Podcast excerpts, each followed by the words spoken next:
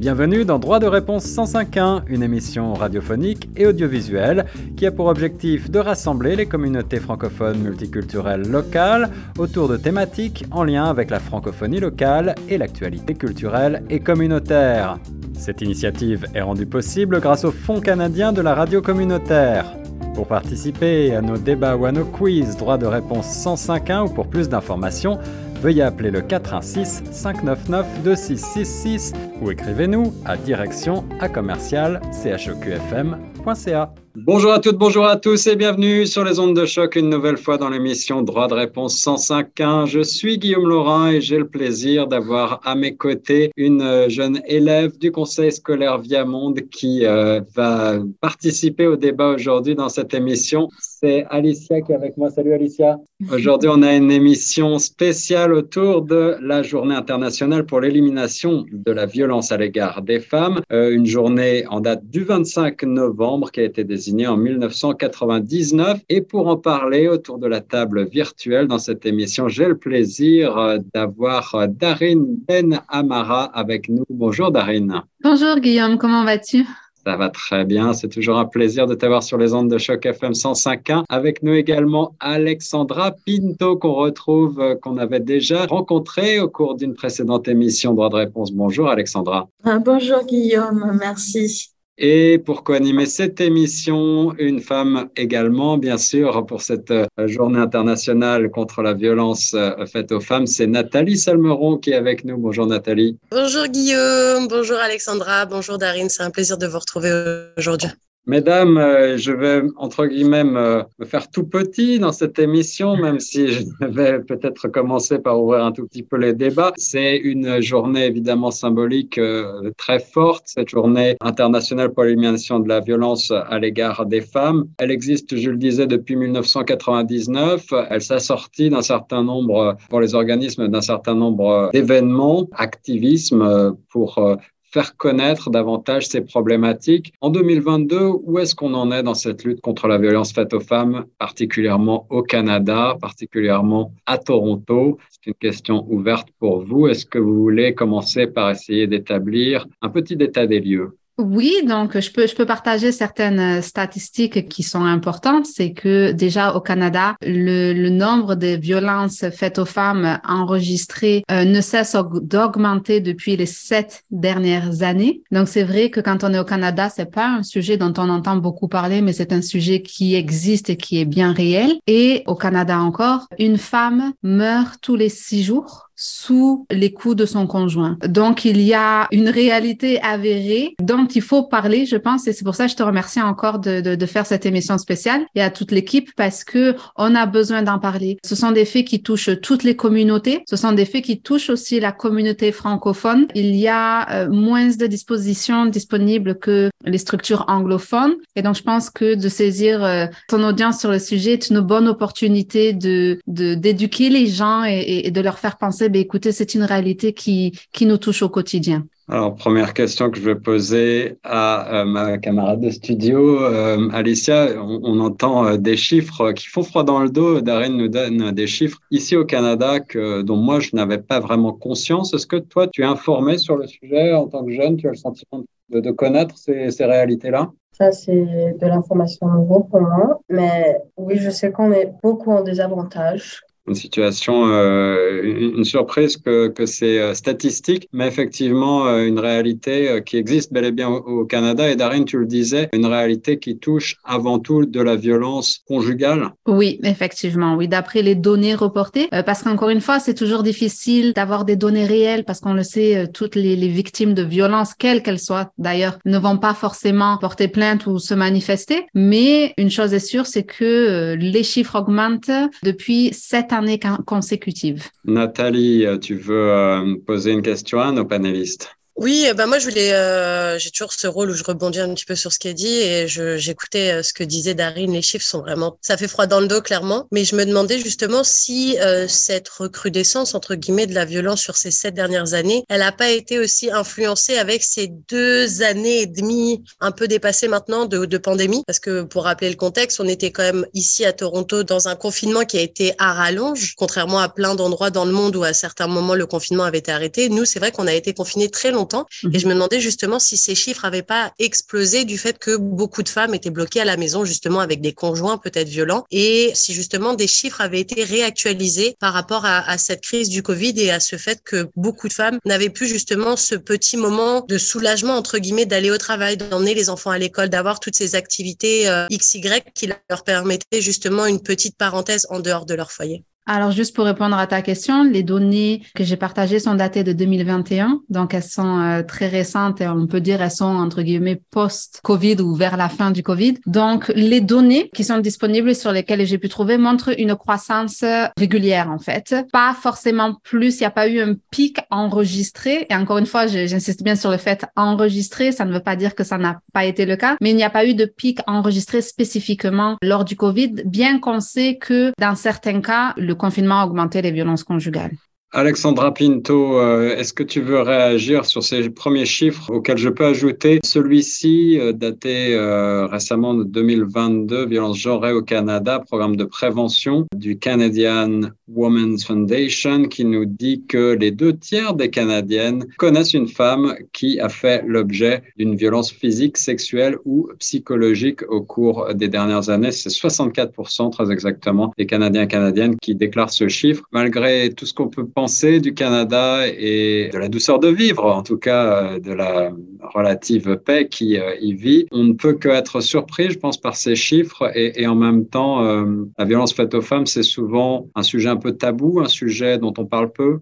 Oui, tout à fait. Ça fait froid dans le dos, ça fait peur, mais en fait, moi, personnellement, j'ai été dans ce, euh, dans ce cycle de relations toxiques, malheureusement. Donc, euh, quand je suis, euh, quand je suis arrivée ici au Canada, en 2014, j'ai connu le, le père de mon fils. Et pendant six ou sept ans, été une relation assez euh, euh, turbulente.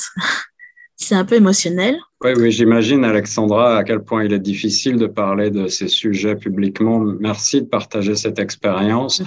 Sens-toi libre euh, de- d'aborder les sujets que tu souhaites, mais je pense qu'il il est important que le message passe euh, Bien pour sûr. que les pour que les femmes sachent qu'elles ne sont pas seules, les femmes qui sont dans ces situations-là, et aussi pour euh, faire prendre conscience à l'ensemble de la population et, et aux hommes à quel point ces préoccupations sont importantes et sont souvent mésestimées, euh, sont souvent mal connues et sont souvent minimisées. Oui, tout à fait. Donc, euh, moi, personnellement, en France, euh, je, pour moi, c'était euh, venir au Canada, pour moi, c'était tout nouveau. Et euh, c'était vraiment, comment dire, mon objectif, c'était bah, commencer, on va dire, ma vie, je veux dire, entre guillemets. Mais euh, malheureusement, en fait, j'ai rencontré le père de mon fils et, euh, et c'était c'était psychologique et physique. Et, et j'ai malheureusement appelé la police plusieurs fois. J'ai été malheureusement également été dans des centres d'hébergement plusieurs fois. Et euh, la protection de l'enfance également. Donc euh, tout ça c'est c'est difficile, on a honte de temps en temps. Et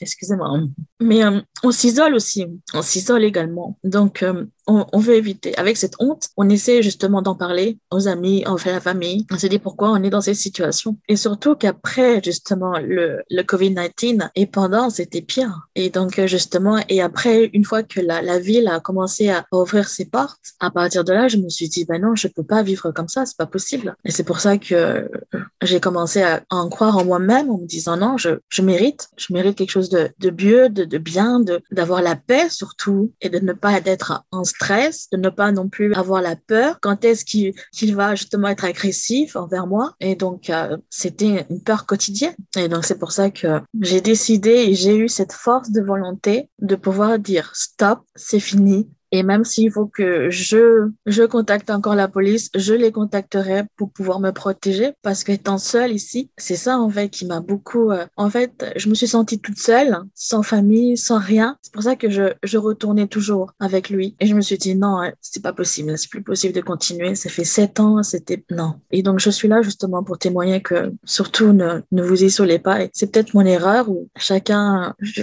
les situations n'est pas la même, mais mais il y a également des services francophones et qui existent et il faut s'en servir et ça c'est super génial. Alors justement, moi, je voulais euh, rebondir un petit peu sur ce que tu avais dit, euh, Alexandra. Tu avais dit que pendant ces moments justement de, de période très difficile, de, toi, en étant seule ici, tu as quand même appelé tes proches, ta famille qui donc était à, à l'étranger. Moi, je me demandais justement à ce moment-là, comment tes proches réagissent en sachant qu'ils n'ont pas cette proximité physique? Parce qu'en général, une sœur, une amie, une mère, une tante, peu importe, on va les appeler. Le premier réflexe de femme à femme, en général, c'est de dire, viens à la maison, prends toutes tes affaires. Moi, j'accueille tout le monde. Qu'il y ait un enfant, douze enfants, on accueille tout le monde, de femme à femme en général, même d'homme en fait. Je parle en tant que femme en tout cas, mais je sais que voilà, on a ce réflexe d'accueillir directement à la maison les gens en se disant que son foyer à soi est plus protecteur en tout cas que le foyer où la personne est actuellement. Là, vu qu'il y avait cette distance, cet océan entre guillemets hein, qui sépare ton mal-être, ta situation difficile et justement cette main tendue qui était en France malheureusement, comment tes proches, comment ta famille à ce moment-là ont réagi et quels ont été les mots qu'ils ont euh, pu avoir bah écoutez, la, la, première fois en fait que, que je les ai appelés, euh, c'était par euh, caméra et, et j'étais en, centre d'hébergement et, et là ils ont vu euh, justement que bah ma tête et j'étais toute comment dire pardon boursouflée. Oui. Ouais, j'allais dire tu méfiais, ouais.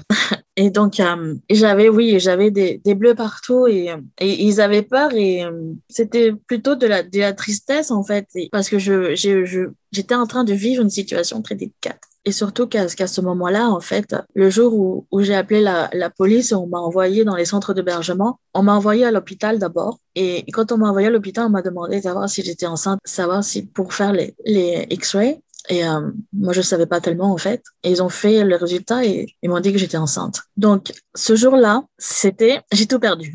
Pas tout perdu, mais comment dire, c'était tout était, euh, j'étais en choc. Je m'attendais pas à être enceinte et j'ai perdu ma, ma liberté, j'ai perdu mon travail et en vue j'étais dans une situation très délicate et tout ce que j'avais besoin en fait, c'est d'être oui à côté de ma famille. Mais malheureusement ils étaient loin. Mais tout de même, en fait, euh, grâce à, je veux dire, à l'Internet, à FaceTime, à tout ça, ils étaient là juste pour, pour, pour me, pouvoir me soutenir, en fait. J'ai refusé à ce qu'ils viennent me voir. J'ai refusé, c'est moi parce qu'il voulait venir, mais j'ai refusé en fait, parce que je ne voulais pas qu'il me voie dans cet état. Je sais pas, c'était de la honte en même temps, de, je sais pas, c'était et donc c'était très difficile, mais ils ont eu beaucoup de soutien et j'avais pas beaucoup d'amis à ce moment-là parce que je venais d'arriver et en plus j'ai connu, je l'ai connu directement en fait. Donc euh, j'avais pas non plus forcément beaucoup d'amis. Et d'un côté en fait je me suis isolée pour ne pas avoir de problème avec lui, donc je me suis isolée également. Donc euh, malheureusement je pouvais pas non plus appeler une amie en me disant est-ce que je peux venir ou, ou, ou quoi? Non et euh, je n'avais pas en fait cette, cette aide, malheureusement.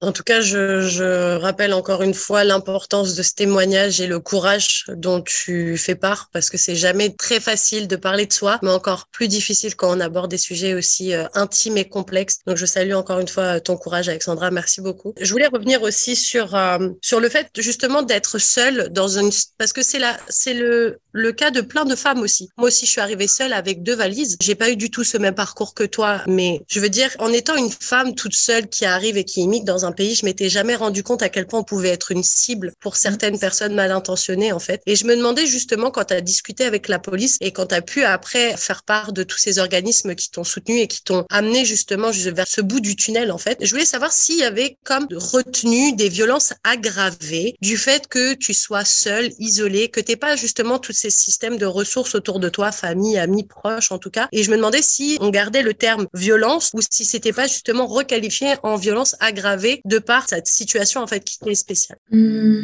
Non, personnellement, je, je n'ai pas eu de...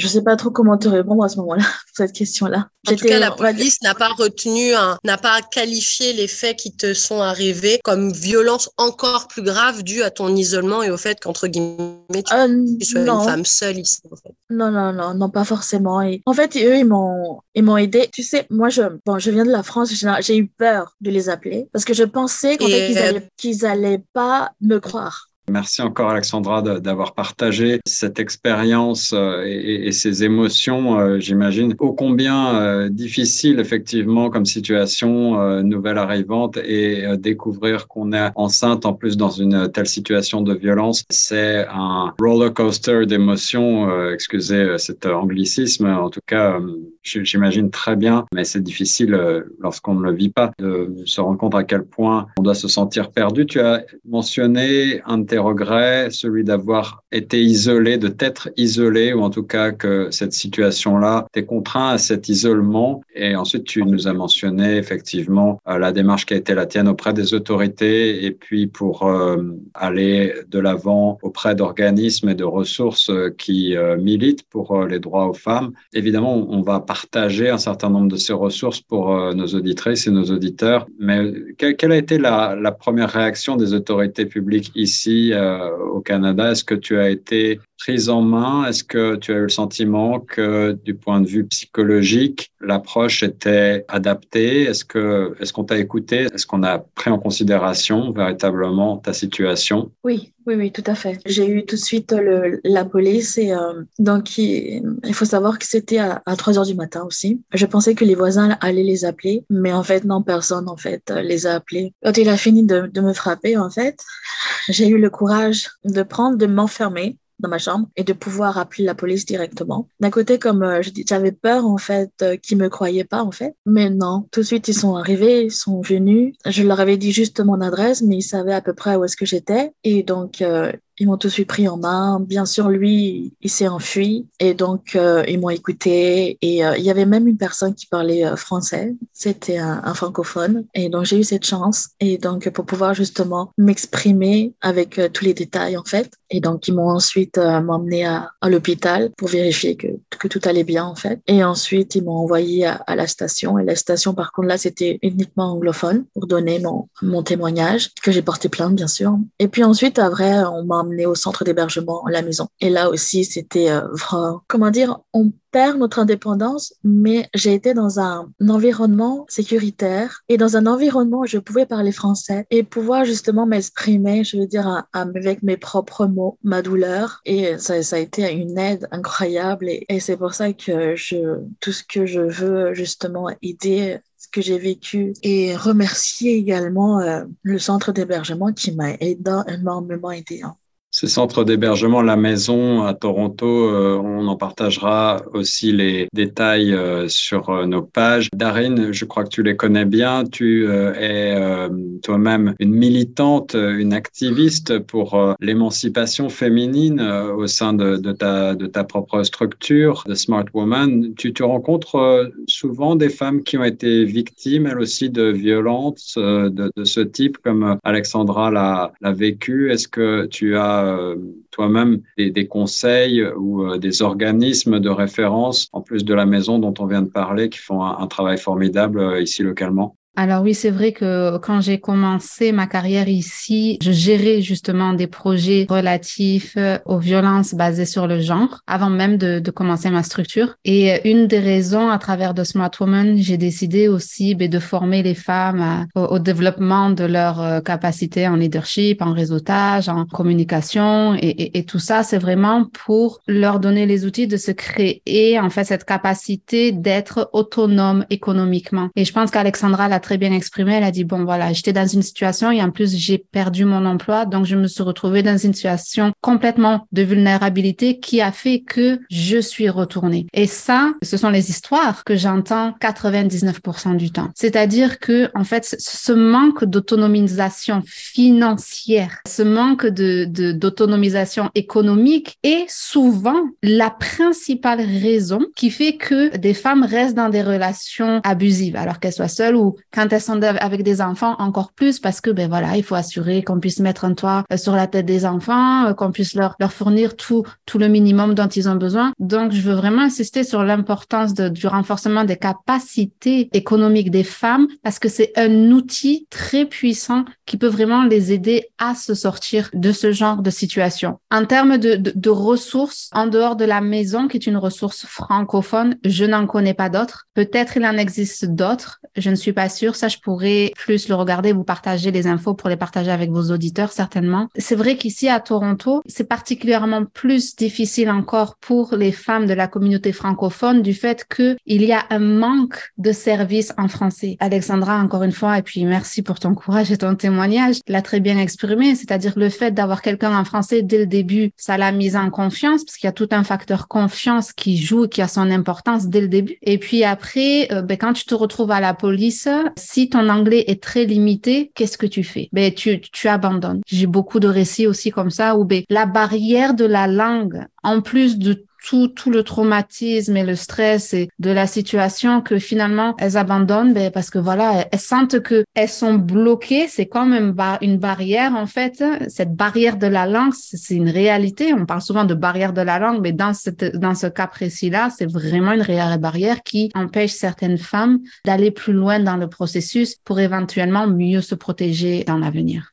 Euh, mais ces leçons d'émancipation, euh, elles sont euh, également, elles mènent parfois des belles histoires et, on a le, cas de cet exemple remarquable d'Alexandra Pinto qui est aujourd'hui, je crois, agente immobilière à succès avec un petit enfant et, et, qui arrive à développer cette magnifique carrière ici à Toronto. Alexandra, j'imagine que tu regrettais tout à l'heure de t'être isolée. J'imagine que à travers cette expérience, tu as su aussi prendre conscience de l'importance du réseau et arriver à t'entourer grâce à ces ressources. Euh, est-ce que tu veux nous partager le, processus en deux mots? Comment est-ce que tu as réussi à, partir de cette situation, somme toute très, très délicate, très sombre, pour rebondir comme tu l'as fait et, te lancer dans l'entrepreneuriat avec euh, le succès? Oui, tout à fait. Donc le début, ça n'a pas été facile parce qu'une fois qu'on a été isolé et une fois qu'on a, j'ai dit stop, je me dis ok, je va de ton côté, moi je préfère aller du mien. Il y a encore de la peur qui est là et, et la peur euh,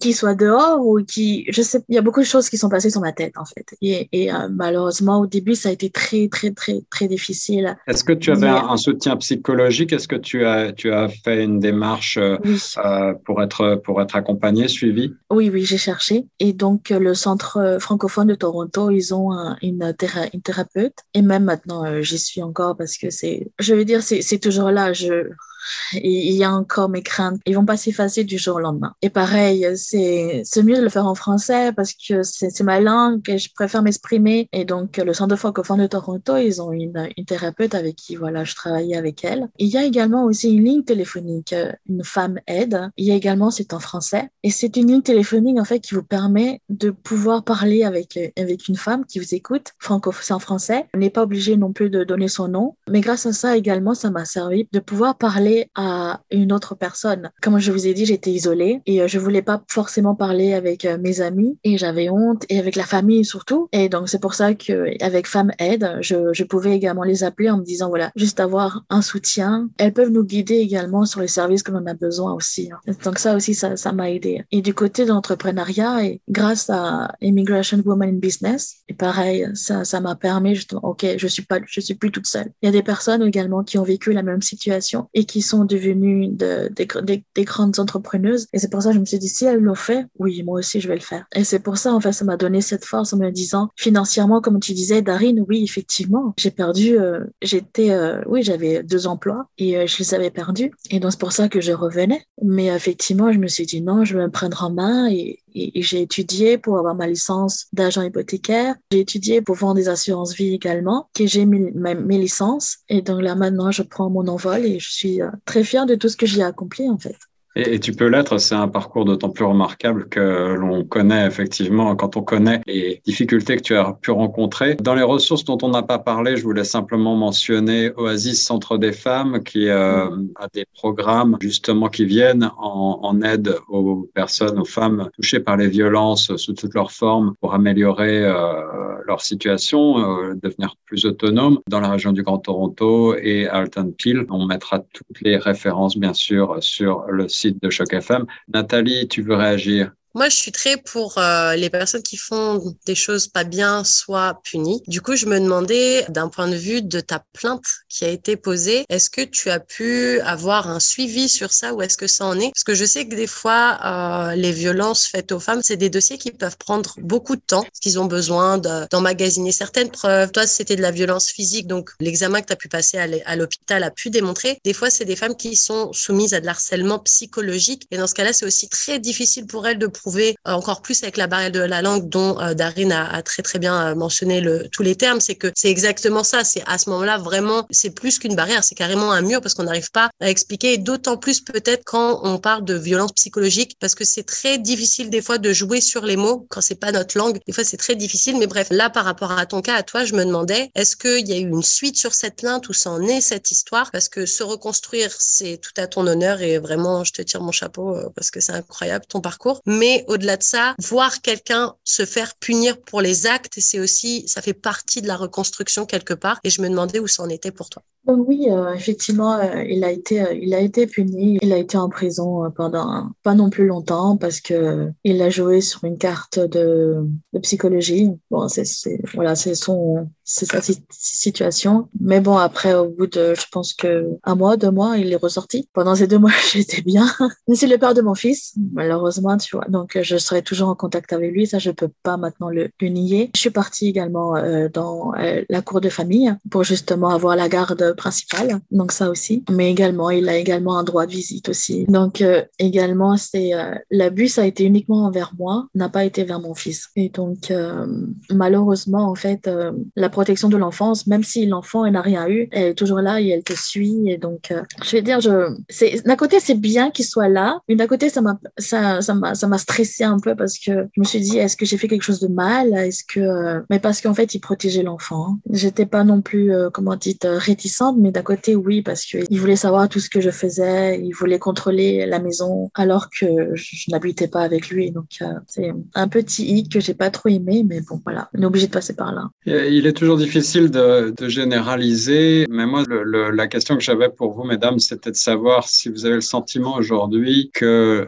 le gouvernement au Canada, les, les autorités, les instances ont davantage conscience de ces problèmes de violence faites aux femmes et de violence conjugale, et on parle non seulement effectivement des violences physiques euh, qui peuvent aller jusqu'au féminicide, on le rappelle, mais aussi des violences psychologiques qui sont souvent euh, beaucoup moins visibles et, et, de ce fait-là beaucoup moins euh, connues. Est-ce que ces questions-là sont assez prises en compte par les autorités, par les gouvernements? Est-ce que les financements existent pour soutenir les organismes qui tentent de trouver des solutions Il est impossible d'arrêter le cycle de la violence à travers une seule organisation, mais lorsque tout le monde s'y met effectivement et qu'on en parle, les choses évoluent. Est-ce que, est-ce que vous avez le sentiment que les choses évoluent sur le bon chemin? Parce que on a commencé cette émission avec des chiffres qui semblaient malheureusement ne pas forcément indiquer que l'évolution était aussi positive qu'on aurait pu l'espérer. Alors si on regarde euh, l'évolution du montant des financements sur ces euh, thématiques euh, précises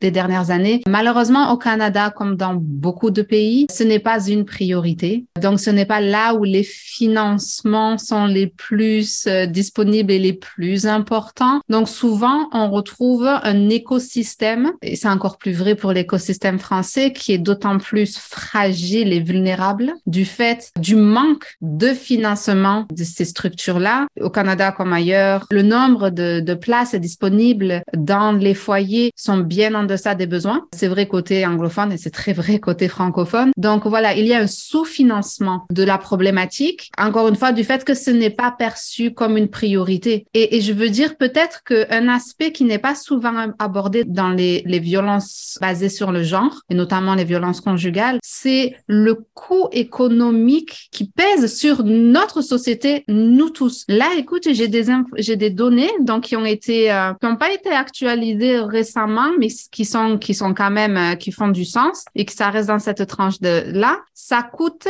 on parle en milliards de dollars. Les violences faites aux femmes, donc les violences conjugales faites aux femmes, coûtent à notre société. Au Canada, ce sont des données du département de justice canadienne, 7,4 milliards de dollars. Donc, on voit d'un côté un sous-financement de cette problématique parce que ce n'est pas une priorité, mais on voit aussi le coût que, en tant que société, on paye suite aux violences faites aux femmes et le fait que ça ne soit pas pris au sérieux et priorisé par des, par nos autorités, en fait. Oui, des chiffres euh, tout à fait significatifs. Merci de nous les partager, Darine, euh, qui euh, nous font prendre conscience effectivement d'un certain nombre de réalités et qui ne peuvent que nous inciter à demander au pouvoir public davantage de financement, davantage de prise en compte, davantage de moyens, notamment pour les francophones, notamment pour les femmes récemment arrivées. On le sait, le pays, le Canada est un pays d'immigrants récents. La violence conjugale en particulier s'assortit bien souvent de euh, problèmes financiers. Elle en est en tout cas un corollaire parfois. Et ce sous-financement de ce secteur-là ne peut que aggraver les choses, je pense. Ah ben, certainement, certainement du fait que ben, le manque de, de, de, de, mise en place de dispositions fait que ben, le, la problématique est, se répète dans le temps. Mais il y a, y, a une, y a une chose aussi qu'on n'a pas mentionné, qu'on ne parle pas assez souvent quand on parle de violence euh, conjugale, c'est aussi, il y a des programmes à Toronto, alors encore une fois, qui sont qu'en anglais, mais je pense que euh, s'il y a quelqu'un qui nous écoute ou une structure qui nous écoute, c'est un programme qui pourrait être développé aussi en français, d'accompagnement des hommes qui sont à l'origine des violences. D'accord? Donc, il y a de plus en plus de programmes qui sont développés à Toronto pour l'accompagnement des hommes, donc soit à la sortie de prison, soit qui ont euh, reçu une peine de sursis ou voilà des, des, avertissements, quelle que soit la peine, qui sont pris en charge et qui ont tout cet accompagnement psychologique justement pour éviter de retomber dans le cycle de violence. Donc il y a cet accompagnement des hommes qui est important et qui est nécessaire aussi, parce que autant on a besoin de protéger les femmes et de créer un écosystème où elles peuvent euh, se sentir à l'aise, entourées, soutenir pour se sortir de ces situations euh, de violence. Mais il faut s'assurer aussi que les auteurs de violence ne recommencent pas avec une autre femme et puis une autre femme. Donc, leur prise en charge euh, à travers ces programmes, qui, qui est plus un soutien psychologique, est aussi très, très important et ça se développe de plus en plus à Toronto. Moi, je voulais juste euh, rebondir sur ce que tu venais de dire, Darine. C'est vrai qu'il faut savoir euh, épauler les hommes et les accompagner, justement. Il me semble que c'était Dada Gazirabo, la directrice générale d'Oasis Centre des Femmes, qui nous avait parlé d'un programme qui existait euh, chez Oasis qui s'appelait Hommes Alliés. Et il me semble que c'était Serge Paul qui avait pu nous en dire quelques mots, justement, qu'on avait fait cette première émission, justement, autour des violences à Toronto. Donc, il y a déjà ça. Mais c'est vrai que éduquer des hommes qui sont déjà en âge d'avoir une femme, c'est bien. Éduquer des jeunes garçons qui vont vivre et grandir, c'est mieux. Et du coup, je me demandais justement si toutes ces organisations, peut-être plus anglophones, parce que malheureusement, le francophone en général copie ce qui a déjà été fait dans le système anglophone quelques années de décalage en général. Je me demandais justement si il existait des programmes dans les écoles pour pouvoir parler de ça parce que c'est facile de dire à des femmes qui ont une trentaine d'années, euh, faut parler, faut s'ouvrir. Mais si quand elles sont petites, on leur dit pas grand chose et que dans leur milieu à elles, soit elles ont été victimes de ça, parce qu'il y a aussi des petites filles qui euh, voient leur maman se faire frapper dessus ou se faire insulter toute la journée et qui pensent que c'est ça la vie, qui rentrent dans ce cercle aussi de se dire, bah voilà, moi, ma maman, elle s'est jamais plaint, elle est toujours restée. On vit dans cette atmosphère de crainte, mais c'est comme ça, c'est notre famille, elle est comme ça. Et comme en général, on a tendance à avoir honte, à pas en parler, on se rend pas compte que c'est pas ça la vie, en fait. Donc, je me demandais justement s'il y avait pas des organismes qui mettaient en place des choses à l'école est-ce que ce serait peut-être quelque chose à mettre en place? Parce que je veux bien que le gouvernement mette pas d'argent là-dedans parce que c'est pas une priorité. Peut-être pas une priorité pour euh, les femmes, pour eux, mais peut-être une priorité pour leurs enfants, en tout cas de faire partie, en tout cas que ça fasse partie de l'éducation parce que je pense que à l'école on n'est pas juste euh, là pour apprendre les maths, l'anglais, la géographie. On est aussi là pour apprendre un peu la vie et ce que ça va être notre vie d'adulte plus tard. Je pense que ce serait bien de mettre ces genres de, programmes en, place et je sais pas si ça existe en fait. Moi, j'ai euh, des, amis qui gèrent ce, ce, genre de programme euh, dans les écoles pour euh, les jeunes femmes et les classes entières, c'est-à-dire ben, de dire, voilà, le respect d'autrui, le consentement, voilà, le leadership des femmes et pourquoi les femmes, enfin les jeunes filles ont, ont les mêmes droits que les jeunes hommes. Donc, ce, ce genre de programme-là existe en anglais, du moins. Après, est-ce qu'il y a des, des, des, programmes spécifiques qui adressent les violences faites aux femmes ou justement la non-violence tout court? Ça, je, je, je, je ne sais pas. Peut-être qu'Alexandra pourra, pourra nous en partager plus. Oui, effectivement. Donc, mon fils est, dans une école francophone, ici à côté, à côté de chez moi. Et lui, je me souviens plus du nom exact, mais il a une aide. Il y a une personne qui est là pour, euh, pour l'aider euh, dans son comportement. Et on m'a dit justement, j'ai également euh, leur ai dit ce qui m'était passé et que ça pouvait également, comment dire, euh, le faire ressentir avec lui à l'école, en classe. Donc, effectivement, ça, ça existe. Il y a des, je sais pas comment ça s'appelle exactement. Je, je, je me souviens plus. Je suis vraiment désolée peut-être que je le rechercherai et je vous le partagerai plus tard. Mais oui, il y a, il y a une aide. Et, c'est en français et c'est l'école. Euh, mon fils, il va à l'école CSC Mon Avenir, l'école catholique francophone. Et donc, euh, oui, il aide euh, mon fils euh, avec son comportement et l'aide également. Mais je sais pas comment, peut-être pas le, guider, je sais pas comment. Mais c'est un accompagnement qui lui est personnel dû à la situation dont, que tu as subi ou est-ce que c'est une personne qui vient et qui, qui s'adresse à l'ensemble de la classe? Non, c'est une personne qui vient vers lui. Donc, c'est-à-dire qu'on le, qu'on le, qu'on le prend, et va dans une classe et on, on le parle directement. Et lui, il fait des dessins et, et il commence à parler de ce qui se passe à la maison, des choses comme ça. Et, et donc, euh, ils essaient justement de... C'est personnalisé, c'est pas, pas toute la classe, c'est uniquement ah, pour lui. C'est certainement une, une, approche nécessaire et, et, extrêmement importante, mais effectivement, euh, la question euh, qu'a soulevée Nathalie dans la sphère de l'éducation, plus généralement pour l'ensemble des, des, jeunes, des enfants, peut-être à, à, côté de l'éducation civique, à côté de l'éducation sexuelle, apprendre davantage sur la manière et les bonnes manières de se comporter en tant qu'humain, en tant qu'homme, en tant que femme, dans le couple, dans les relations humaines tout court, sans violence. Ça pourrait aussi apporter à l'ensemble de notre société quelque chose. Euh, je voulais aussi rappeler que pour cette journée internationale pour l'élimination de la violence à l'égard des femmes, le 25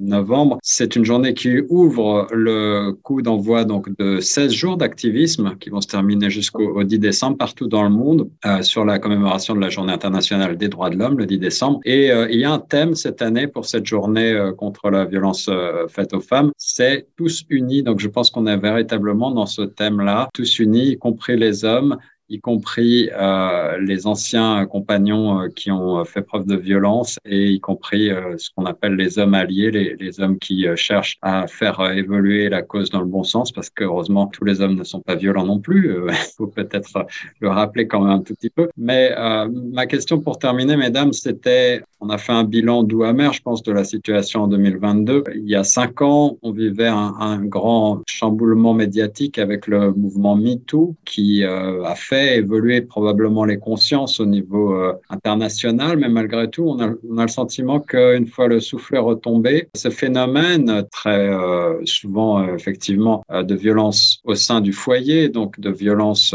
presque secrète, peu médiatisée, peu visible, ce phénomène se poursuit malgré tout, et y compris ici au, au Canada, un petit peu de la même manière qu'il y a cinq ans. Est-ce que vous avez quand même le sentiment que les choses ont changé? Est-ce que vous, vous voyez une évolution dans, sur ces questions-là? Je pense que l'évolution positive qu'on peut tirer de, de, ce mouvement, c'est la parole libérée. C'est-à-dire que Alexandra l'a mentionné à plusieurs reprises, c'est cette notion de honte qui est souvent euh, le fardeau de la victime finalement et, et de la survivante. On est dans une dynamique où on n'hésite plus, ou du moins ce n'est plus mal perçu de rejeter la honte et la faute sur le précurseur de ces violences-là chose qui n'était pas faisable. Maintenant, c'est une avancée positive, mais c'est une avancée en demi-teinte parce que, euh, et encore une fois, Alexandra pourra mieux euh, en témoigner, c'est que trop peu de femmes osent en parler déjà d'un, et quand on voit les le système judiciaire, trop peu d'hommes sont condamnés et sont condamnés de façon à les dissuader de recommencer. Donc, on voit qu'il y a quelque chose, la chaîne est cassée quelque part. Même quand on voit la préparation des policiers à accueillir, donc dans le cas d'Alexandra, ça s'est très bien passé et on ne peut que s'en réjouir. Mais quand on voit le, manque de préparation spécifique des policiers pour recueillir les femmes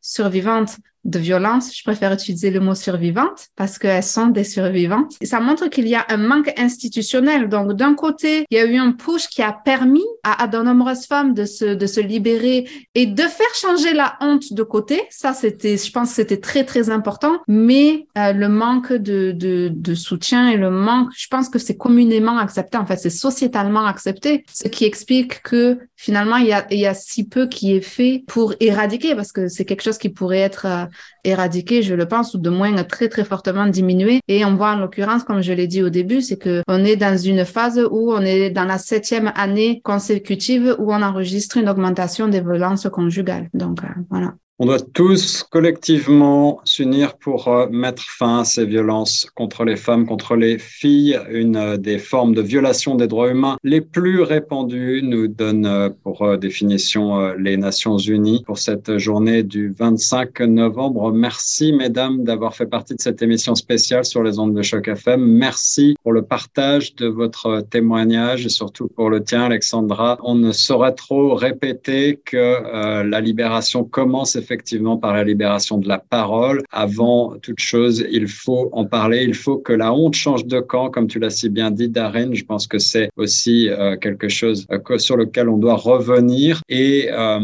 on a pu souligner ensemble un certain nombre de manques qui existent, des manques financiers, bien sûr, en particulier pour nos communautés francophones, des vides institutionnels, des vides juridiques, en tout cas, un ajustement nécessaire au niveau de la société. Eh bien, on espère que les pouvoirs publics vont être à l'écoute et que cette journée sera couronnée de succès. Merci beaucoup encore une fois de votre participation sur les ondes de choc. Merci beaucoup.